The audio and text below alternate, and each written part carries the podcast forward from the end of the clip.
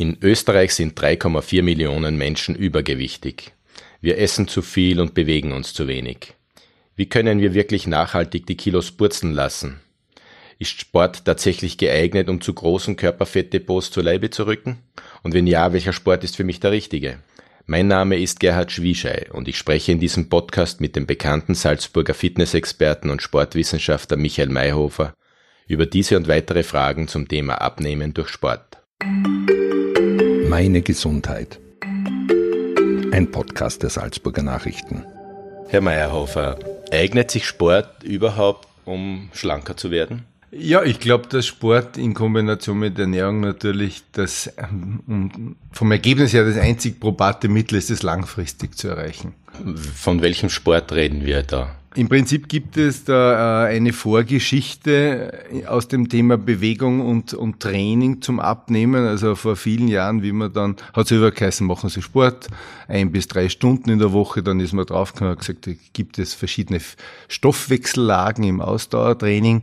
Dann ist das sogenannte Fettstoffwechseltraining propagiert worden. Da hat man vor allem Trainingsbereiche in einem sehr niederen Bereich, also in Millimol würde man sagen ein bis zwei Millimol, wobei das für trainiert ist, das dann eh schon wieder hoch, aber propagiert, man kann sich das so vorstellen, das war so mehr oder weniger Bewegen ohne Schwitzen.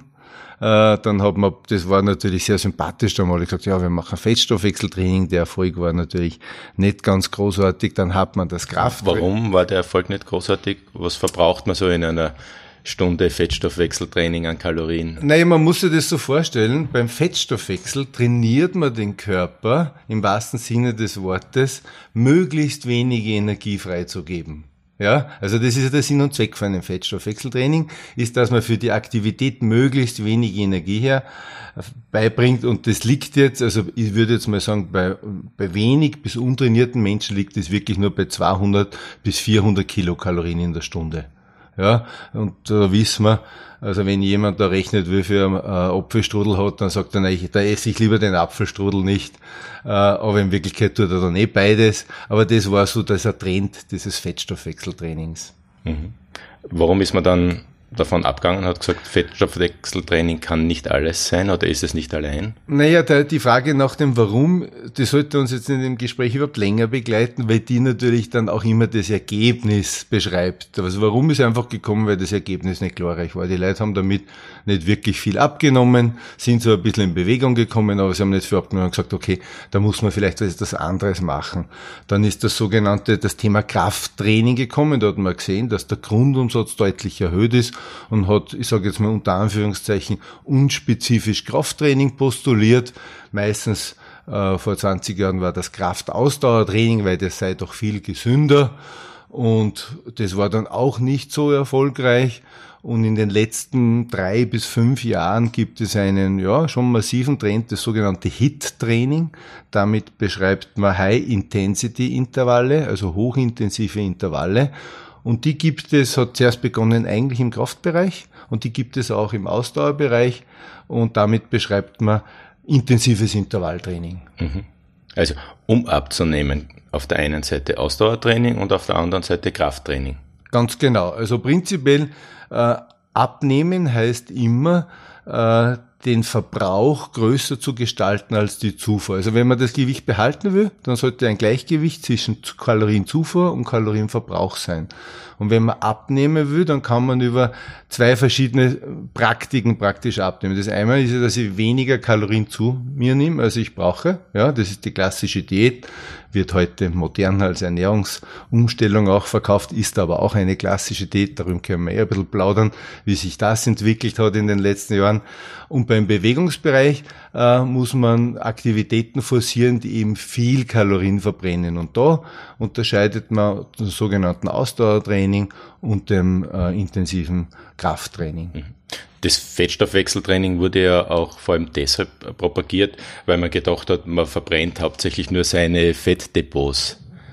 Aber mittlerweile weiß man offensichtlich, äh, dass es auf die Energiebilanz ankommt. Ganz genau. Sie haben gesagt, in einer Stunde lockerem Ausdauertraining verbrennt verbrenne ich 200 bis 400 Kalorien. Wie viel Kalorien verbrenne ich, wenn ich intensives Kraft- oder Ausdauertraining mache? Ja, es, also man, man muss jetzt, äh, um, um da die ganze Wahrheit zu sprechen, der Kalorienverbrauch ist natürlich stark abhängig, erstens einmal von dem Körperfettwert selbst, von der Gesamt, vom Gesamtgewicht. Aber man kann mit einem intensiven Ausdauertraining, also mit einem intensiven Intervalltraining, das meistens intensiver ist als, als eine klassische Tempomethode, also Tempodauerlauf oder Tempomethode beim Radfahren, beim Berggehen, weil das ist für die meisten eigentlich äh, fast zu hart, muss man jetzt ehrlich dazu sagen, kann man mit Intervallen mehr Energie verbrennen. Und da liegen wir sehr wohl in einem einem Bereich zwischen 800 und 1200 Kilokalorien in der Stunde. Ja, beim Krafttraining ähnliches. Äh, das funktioniert fast gleich.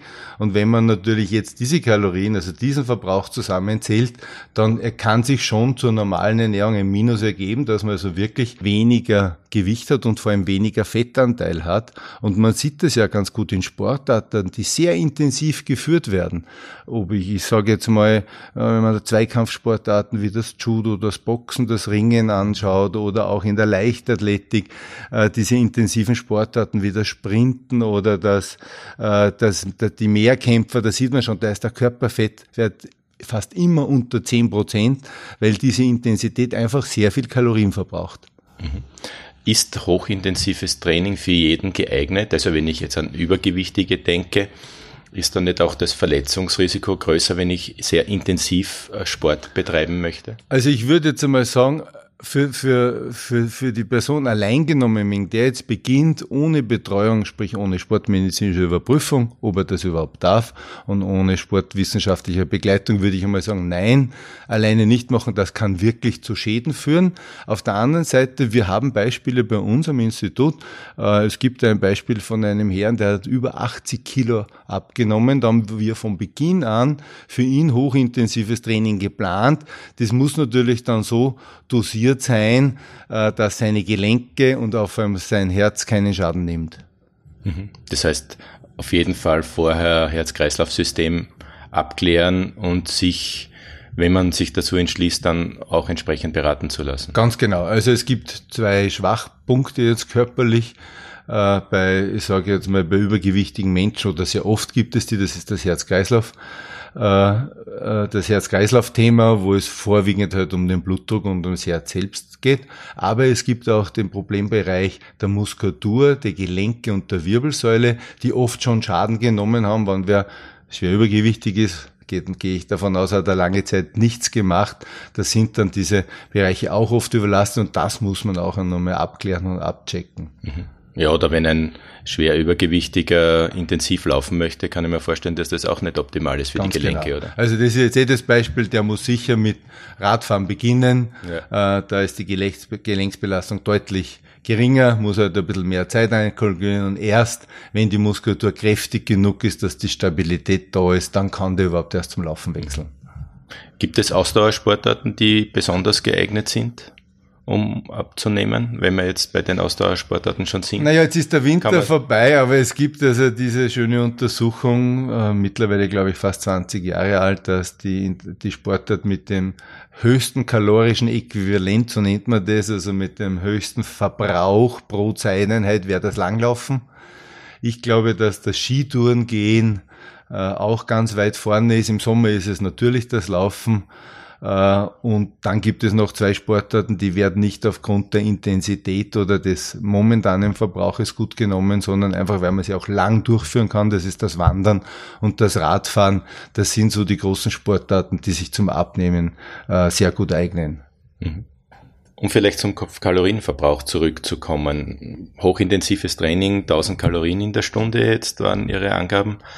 Ähm, wie viel Kalorien hat ein Kilogramm Körperfett? Äh, das ist eine bösartige Frage. Äh, ein Kilogramm Körperfett hat, hat äh, genau 9, also reines Fett hat 9000 Kilokalorien. Jetzt könnte man rechnen, ich brauche neun intensive Ausdauerstunden, um dieses Körperfett, also nur reines Körperfett, was natürlich schon viel ist, zu verbrennen. So kann man das aber nicht bewerten. Und zwar ist es so, dass der Körper nicht nur auf die Fettreserven in der Bewegung zurückgreift, sondern das Entscheidende, und das ist, haben vielleicht alle Nichtsportler schon bemerkt, man sieht das Phänomen bei jungen Männern, aber auch bei älteren und reiferen Sportler und Sportlerinnen, die können meistens sehr viel essen. Die essen im Vergleich zum Normalbürger sehr viel und nehmen trotzdem nicht zu. Und das liegt an einem, natürlich an den sogenannten Leistungsumsatz, das heißt, wie viel Kalorien braucht er in der sportlichen Leistung, eben beim Radfahren, beim Krafttraining oder beim Laufen, aber der zweite, und das ist fast der wichtigere Faktor, ist der Faktor Grundumsatz. Das heißt, dieses Systemsport, das muss auch in Ruhe äh, erhalten werden. Das heißt, sogar wenn der nicht Sport macht oder trainiert, dann muss äh, sogar im Schlafen muss äh, die Lungenfunktion, das Gehirn, aber vor allem die Muskeln und das Herz-Kreislauf-System, das größere Herz, auch in Schwung gehalten werden und verbraucht sogar sehen in Ruhe sehr viel mehr Energie. Und die Mischung zwischen Ruheumsatz und Grundumsatz ist dann das, was viele als, äh, als ungerecht äh, beurteilen, weil sie sagen, Paul, der, der hat einen guten, der ist ein guter Verwerter, heißt es dann. Ja, in Wirklichkeit hat er einfach einen hohen Grundumsatz. Mhm. Gibt es eine Regel, wo man sagen kann, der Grundumsatz ist äh, unter diesen und die, jenen Bedingungen größer als bei jemand anderen? Äh, woran orientiert sich dann der Grundumsatz? Ja, also der Grundumsatz orientiert sich prinzipiell an der fettfreien Masse. Je mehr Muskulatur, umso höher der Grundumsatz und natürlich auch an der Leistungsfähigkeit des Herz-Kreislauf-Systems. Ganz einfach gesagt, wenn ein größeres Herz öfter schlagen muss, braucht es auch mehr Energie. Äh, und so hat man eigentlich schon die zwei Komponenten, die auch Rückschlüsse darauf lassen, wie sollte ein Training zum Abnehmen aussehen. Das sollte auf der einen Seite natürlich ein, sage ich jetzt mal, ein klassisches Ausdauertraining sein, aber in Kombination mit Krafttraining. Auf der einen Seite Herz-Kreislauf-System und auf der anderen Seite Muskulatur. Und diese Konstellation scheint also am besten zu funktionieren, um abzunehmen reicht Sport alleine zum Abzunehmen oder sollte man das auch mit einer Diät verbinden? Mir hat ein erfahrener Sportmediziner einmal gesagt, jemand, der eine Diät macht, gehört schon zu jener Gruppe, die auf jeden Fall zunimmt.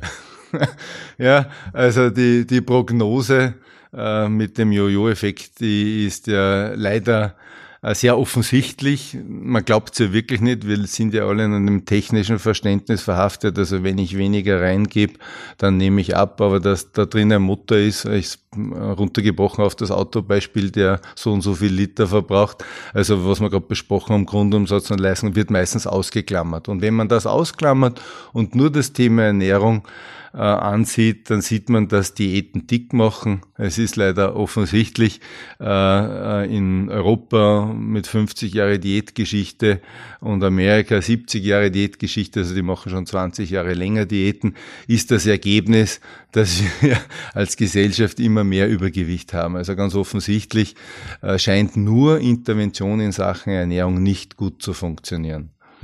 Gibt ja jedes Jahr eine neue Diät oder jedes Jahr einen neuen Modetrend. Derzeit ist Intervallfasten wieder sehr hip. Äh, macht das einen Sinn, wenn ich Sie höre jetzt? Offensichtlich nicht. Also ich, ich, ich sehe das Thema mittlerweile sehr pragmatisch. Wenn jemand zu uns kommt und wir haben diverse Abnehmprogramme, übrigens auch so ein Workout, das heißt 1000 Kalorien Training, da wird in, jeden, in jeder Einheit 1000 Kalorien verbrannt, sind wir relativ pragmatisch mit diesen Abnehmversuchen. Das heißt, wenn einer sagt, er isst jetzt keinen Zucker oder kein Fett oder er macht jetzt Intervallfasten. Letztes Jahr war noch eins zu eins, weiß nicht, ob Sie das kennen, also einen Tag essen, einen Tag äh, Fasten. Jetzt ist Intervallfasten schon bei, heißt jetzt 16,8, das heißt 16 Stunden nichts essen und dann in den acht äh, Stunden zwei Einheiten, also eine Mahlzeit spart man sich, sind wir insofern pragmatisch, dass wir sagen, es kann das auf alle Fälle machen. Es kann aber immer nur der Einstieg sein, dass wenn er seine anderen Gewohnheiten nicht verändert, sprich den Verbrauch erhöht, ist das Ergebnis, so wie am Beginn besprochen, eigentlich äh, in weiter Gewichtszunahme äh, dann festgeschrieben. Das vielleicht größte Problem beim Abnehmen ist wohl die Umstellung seiner Lebensgewohnheiten, dass ich das irgendwie nachhaltig mache. Für ein paar Wochen schaffe schaff ich das vielleicht, aber meistens fällt man dann wieder in die alten Verhaltensmuster zurück. Wie kann ich den Einstieg finden, dass ich wirklich äh, nachhaltig meine, meine Lebensweise ändere? Äh, prinzipiell gehören da jetzt einmal zwei Sachen dazu gesagt. Das erste ist, wir haben uns leider angewöhnt in der modernen Gesellschaft, den Energieverbrauch aufgrund unseres geringen Aktivitätsniveaus herunterzuschreiben. Das heißt, zurzeit äh, sagt die österreichische Gesellschaft für Ernährung, wir sollten nicht mehr als 2200 Kilokalorien zu uns nehmen, weil sie draufkommen sind, wir bewegen uns in unserem Alltag so wenig, sprich die Arbeit ist meistens am Schreibtisch, am Computer, im Büro und man sollte deswegen nicht mehr essen. Bei Frauen liegt der Bereich überhaupt schon unter 2000 Kilokalorien. Das klingt jetzt viel, wenn man aber weiß, wenn man aber weiß, dass der Appetit, der uns eigentlich von der Natur mitgegeben ist, deutlich höher ist, dann wissen wir, warum so oft das Verlangen da ist, mehr zu essen. Ja? Wenn du heute sagst in einer Gesellschaft, also du brauchst mindestens 3000 Kilokalorien, na, dann schauen dich die Leute groß an. Aber das wäre so der von der Natur für einen Mann vorgesehener Appetit, der also als Überlebenstrieb mitgegeben ist. Wenn er aber jetzt den Verbrauch nicht dazu hat, nimmt er unweigerlich zu. Gibt es auch Zahlen, wie viel wir im Durchschnitt an Kilokalorien, Kilokalorien täglich zu uns nehmen? Na, ich glaube, wir liegen so 250 Kilokalorien drüber. Das sind knapp an die 2500 Kilokalorien. Nehmen wir in Summe, es sind immer Mittelwerte natürlich für den Einzelnen schwer umrechenbar, aber ein bisschen zu viel einfach und deswegen nehmen wir als Gesellschaft zu. So, jetzt gibt es die Intervention über Ernährung, die haben wir gerade angesprochen, sei es die eine oder andere Diät. Äh, dazu gibt es äh, leider ernüchternde Daten, die sagen ganz einfach, eine Diät funktioniert drei Wochen super, drei Monate bedingt und nach einem Jahr meistens ist sie schon negativ und nach drei Jahren ist genau das Gegenteil eingetreten. Äh, deswegen äh, der, diese Info von dem Sportmediziner, den Sie genannt haben, völlig richtig. Also wenn jemand sowas macht, ist die Prognose, dass er zunimmt, sehr hoch.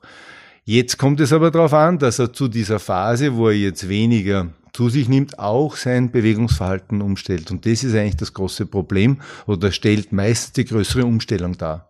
Welche Tipps kann man da geben, dass man diese Umstellung schafft und vor allem den Einstieg vielleicht auch schafft? Äh, der Einstieg, da gibt es einen äh, sehr schönen Gedanken, den habe ich mal ein bisschen beim Felix Gottwald ausgeborgt, äh, unseren erfolgreichen Olympioniken, der momentan auch Menschen begleitet. Äh, wir haben sogar ein paar Personen, die wir gemeinsam begleiten. Er sagt, mit dem ersten Schritt. Also der erste Schritt ist der wichtigste, den, den wir alle für nichtig und nicht so wichtig halten, mal die ersten 20 Minuten vor die Tür gehen, sich vielleicht ein Ziel für dieses Jahr überlegen, wirklich den Neujahrsumsatz oder den Geburtstagsumsatz äh, umzusetzen und zwar nicht in Kilogramm Gewicht, sondern in Leistung. Er sagt, ich möchte wieder mal, was er sie den Geisberg bezwingen oder vielleicht ein einfaches Ziel, äh, 20 oder 30 Minuten am Stück durchlaufen können. Also das wären die, die wichtigen Dinge, also dieser erste Schritt. Und der gelingt natürlich nur dann, wenn ich ein fixes Zeitbudget, eine wirkliche Wochenplanung äh, für mich fixiere. Jeder, äh, sei er auch noch so äh, unter Anführungszeichen wenig äh, organisiert hat, nach einigen Jahren einen Tagesablauf und einen Wochenablauf, der sich sehr ähnelt. Ja, und da ist dann meistens kein Platz für Bewegung drin. Für das Fitnessstudio nicht, äh, für die, für das Radfahren oder für die Bewegung an der frischen Luft nicht. Und dieser Platz, dieser Zeitraum, der muss einmal reserviert werden. Das heißt, im Terminkalender eintragen im Terminkalender eintragen, vielleicht sogar noch die Familie davon informieren, dass man also nicht so leicht ausschneiden kann. Am besten noch mit einem Freund sich was ausmachen, weil gemeinsam ist die Motivation meistens besser, weil wenn der eine sagt, na ja, heute ist nicht so schön Wetter, steht der andere trotzdem vor der Tür oder vielleicht sogar professionelle Hilfe nehmen, die kennen da gar kein Baton. Also das sind so die ersten Schritte, die wichtig werden, äh, um wirklich eine Umstellung dieser Gewohnheiten an, anzuregen. Leben Sie selbst äh, Ihre Vorsätze oder das, was Sie jetzt äh, den Leuten empfehlen? Uh, ja, ich glaube, ich, ich hoffe, ich bin ein sogenannter, heute heißt es Role Model, früher hat man gesagt Vorbild. Na, also uh, ich bin ganz klassisch auch in einem sitzenden Beruf, auch wenn alle glauben, ja, als Sportwissenschaftler turnt man den ganzen Tag in der frischen Luft, dem ist nicht so. Und ich muss mir auch die Zeit einteilen. Ich habe auch meine fixen Zeiten, wo ich zur Bewegung komme. Die Ausdauerbewegung, wenn sie länger als eine Stunde ist, geht meistens dann nur am Wochenende, weil sich dann Zeit findet. Aber unter der Woche gibt es auch drei Fixzeiten und die versuche ich selbst penibel einzuhalten. Lieber Herr Michael Meyerhofer, herzlichen Dank für das Gespräch. Das war ein Podcast der Salzburger Nachrichten. Redaktion Gerhard Schwieschei. Wenn Sie mehr wissen wollen, finden Sie uns im Internet unter www.sn.at.